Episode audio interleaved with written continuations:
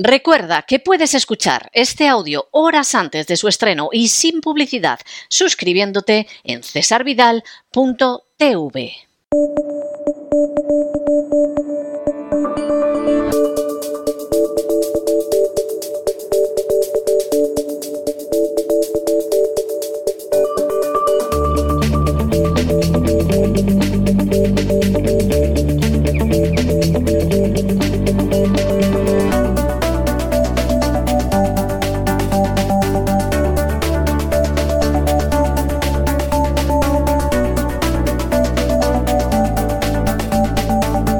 Despegamos con Lorenzo Ramírez. Corremos raudos y veloces hacia nuestro avión, atravesamos el umbral, nos tiramos en plancha sobre los asientos, nos abrochamos los cinturones, despegamos y nos vamos elevando por los aires hasta alcanzar nuestra altura y nuestra velocidad de crucero. A mi lado, don Lorenzo Ramírez. Muy buenas noches, don Lorenzo. ¿Por dónde vamos a ir en el gran reseteo de este fin de semana? Que ya me lo malicio porque es una serie y supongo que seguiremos cronológicamente, pero cuéntenos usted. Muy buenas noches, don César. Iban a ser eh, dos o tres programas como mucho, ¿eh? los que íbamos a dedicar. Sí, iban a, ser un par de ellos, sí, sí. Iluso de mí pensé, bueno, hacemos uno y luego ya pues vamos añadiendo algún elemento más, pero claro, imposible, ¿no? Imposible porque hay tantas cosas y sobre todo tantas manipulaciones históricas que realmente eh, pues permanecen fuera del foco incluso para periodistas, analistas, investigadores que deberían eh, tener un poquito más de conocimiento a tenor de que al final pues su trabajo todos los días es estar hablando de estas cosas, ¿no? Ya los analistas, eh, yo ya doy por descontado de que no es que no conozcan la historia, sino que directamente pues se encargan de manipularla, que ese sería el otro elemento, ¿no? Mañana tenemos nuestra quinta edición de nuestro especial Guerra en Tierra Santa, y vamos a, vamos a hablar de la ocupación ilegal después de, esos, eh, de esa guerra de los eh, seis días de 1967 y prácticamente vamos a entrar ya a hablar también de la guerra de Yom Kippur, eh, determinante también en el conflicto árabe-israelí y también para la configuración de la economía y de las finanzas mundiales, como vamos a ir desvelando mañana, con esa relación con el embargo del petróleo, el fin del patrón dólar-oro por Nixon y la nueva relación de Arabia Saudí con Estados Unidos. Y también vamos a analizar la creación de Hamas y vamos a, ver cómo realmente, pues tanto la CIA, el Mossad, como el MI6, con documentación oficial, que vamos a facilitar, alguna de ellas pues publicada por Wikileaks, pues se admiten que realmente ha habido un apoyo de estos tres servicios de inteligencia, si no para realizar determinadas acciones terroristas, pero sí para que no desapareciera jamás como elemento fundamental para luego justificar una política pues, de represión y bueno, pues de ataque fundamentalmente a todo lo que tiene que ver con Gaza y Cisjordania y así justificar una intervención militar prácticamente permanente, ¿no? Analizaremos esa ocupación de Gaza y Cisjordania, hablaremos de la emigración forzosa de israelíes, porque muchos israelíes que vivían en, países árabes eh, no fueron a Israel como resultado directo del, del, movimiento sionista en cuanto que el movimiento sionista les crea las condiciones para que fueran allí, sino porque una vez que se instala, se implanta y después de las diferentes guerras, pues el sionismo demuestra su, su potencial y su efectivo eh, carácter imperialista. Eh, hace muy difícil a los judíos vivir en países árabes, algo que, de lo que prácticamente no se habla y que creo que es importante destacar. Hablaremos de esa guerra de Yom Kippur, de cómo Egipto y Siria intentan recuperar el Sinaí los altos del Golán, los problemas internos que tenía Sadat, el, gobernante egipcio que inicia la guerra de una manera bastante similar a cómo empieza Israel la de los seis días, con una crisis económica importante, con contestaciones y protestas sociales dentro, que al final justifican acciones fuera, como está sucediendo también en nuestros días, ¿no? Cada vez que un país tiene problemas internos, suele acudir fuera a realizar aventuras bélicas, ¿verdad?, para taparlos. Hablaremos de cómo engañaron los egipcios al, al jefe de la inteligencia israelí, Hablaremos también del papel de Henry Kissinger, que recordemos en aquellos momentos ya estaba con Nixon como secretario de Estado y consejero de Seguridad Nacional.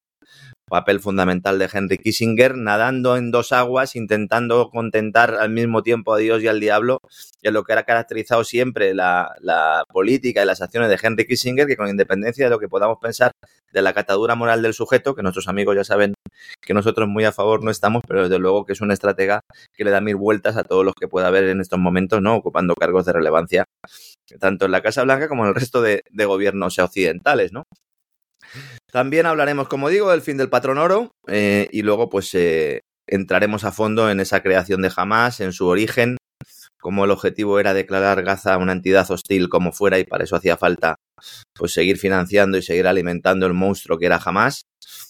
La confesión de Netanyahu, vamos a analizar también documentos oficiales en los que Netanyahu admite el papel de Israel como potenciador, como, como elemento que ha mantenido y que ha promocionado a Hamas. También ese Mossad en los viajes a Qatar para garantizar que el dinero siguiera fluyendo. También expondremos algún reportaje del Wall Street Journal hablando de todo esto, reportajes que ahora pues permanecen un poco en el olvido, pero que se pueden seguir encontrando y que pues eh, la verdad es que son muy reveladores, ¿no? Y arrojan mucha luz sobre todo lo que está ocurriendo ya hoy en día, porque nuestro objetivo en la serie, por si alguien no lo sabe, es ir haciendo un análisis histórico para que veamos que hay determinados elementos que no cambian, que son permanentes y que nos ayudan a entender lo que está pasando ahora, pues conociendo ese pasado.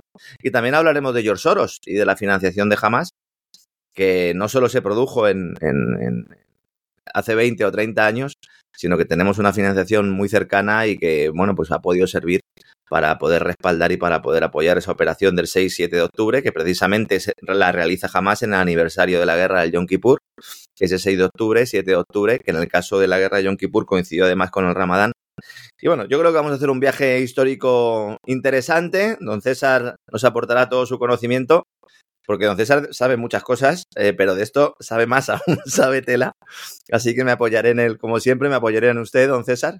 Y nada, pues espero que nuestros amigos pasen un, rato mm, por lo menos agradable, ¿no? Y que puedan ir eh, viendo y descubriendo nuevos elementos que le ayuden a comprender la realidad, la realidad de nuestros días, que aunque parezca que todo lo que ocurre es una locura, que esto es un circo y que no tiene nada de explicación, en realidad, pues eh, hay factores y hay variables que nos ayudan a comprender ese esqueleto eh, de la geopolítica actual que nosotros pues esta semana intentamos analizar en el Gran Reseteo, entonces y que no empezó el 7 de octubre, como parece que quieren algunos, sino que es que realmente esto viene de muy lejos, las cosas como son, eh, desgraciadamente, porque es un conflicto que se ha ido enquistando y que no se acaba nunca. Pues me parece estupendo, seguro que lo vamos a pasar muy bien, muy bien, muy bien este fin de semana, aunque lo que contemos pues es, es duro y es tremendo, pero no me cabe la menor duda de que lo van a disfrutar los que están suscritos a César Vidal. Aprovecho, aprovecho también, don César, para explicarles o para exponerle a nuestros oyentes, sobre todo los que no son suscriptores del canal, que hemos decidido publicar en abierto el programa que hicimos eh, sobre el caos social y sobre cómo pues las élites globalistas querían ir impulsando una serie de disturbios, sobre todo en Occidente, para luego, pues como estábamos comentando antes, justificar medidas represivas. Ese de programa está en abierto, es decir, aunque no sean suscriptores de cesarvidal.tv pueden verlo y así pues también comprobar cuál es el contenido que hacemos y si les gusta pues ya suscribirse y poder ver pues todos los programas que hemos hecho en estas ya eh, cuatro temporadas de gran reseteo que llevamos, eh, que al final pues son, son muchos programas, ¿eh? son todos los sábados uno, pues la verdad es que llevamos ya un buen puñado, ¿no? Que diría el castizo de programas. Llevamos más de un centenar. sí. Llevamos más de un centenar y, además es muchísimo, muchísimo material. Esto es más de lo que se da en muchos másters de política internacional. Sinceramente, no, estamos exagerando en absoluto. Hay momentos en los que, aunque parezca que no tengo abuela, pero cuando, cuando acudo a, a los propios guiones que he ido preparando, que hemos ido elaborando los trabajos de preparación de cada uno de los programas, la verdad es que ahí hay una documentación ingente que pues en algún momento pues habrá que ponerla también por escrito en, algún libro y ya iremos viendo cómo lo articulamos porque realmente hay mucha documentación, hay mucha información y, hay que ir poniendo negro sobre blanco. Así que nada, el que no esté suscrito al canal que se suscriba porque además del gran reseteo pues tiene todo el resto de contenidos, Camino del Sur, Buscando el Cao con Gustavo Vidal, La Mafia Feminista con Cristina Seguí eh, las columnas de la Sin Razón, ¿verdad? Y otra serie de contenidos que, tenemos siempre ahí. Siempre cerrando con el Camino del Sur. Don César Vidal pues termina el fin de semana pues con un poco de música de la buena, porque claro, no podemos estar todo el día hablando de calamidades. Y bueno, yo creo que al final hemos articulado un canal bastante curioso. También hay documentales, algunos muy relevantes, sobre todo para entender el conflicto de Ucrania. Y bueno, pues eso, animo a nuestros amigos a que, a que nos acompañen. Así es. Pues un abrazo muy fuerte. Nos encontramos este fin de semana en el Gran Reseteo, Lorenzo. Un abrazo, hasta mañana, don César.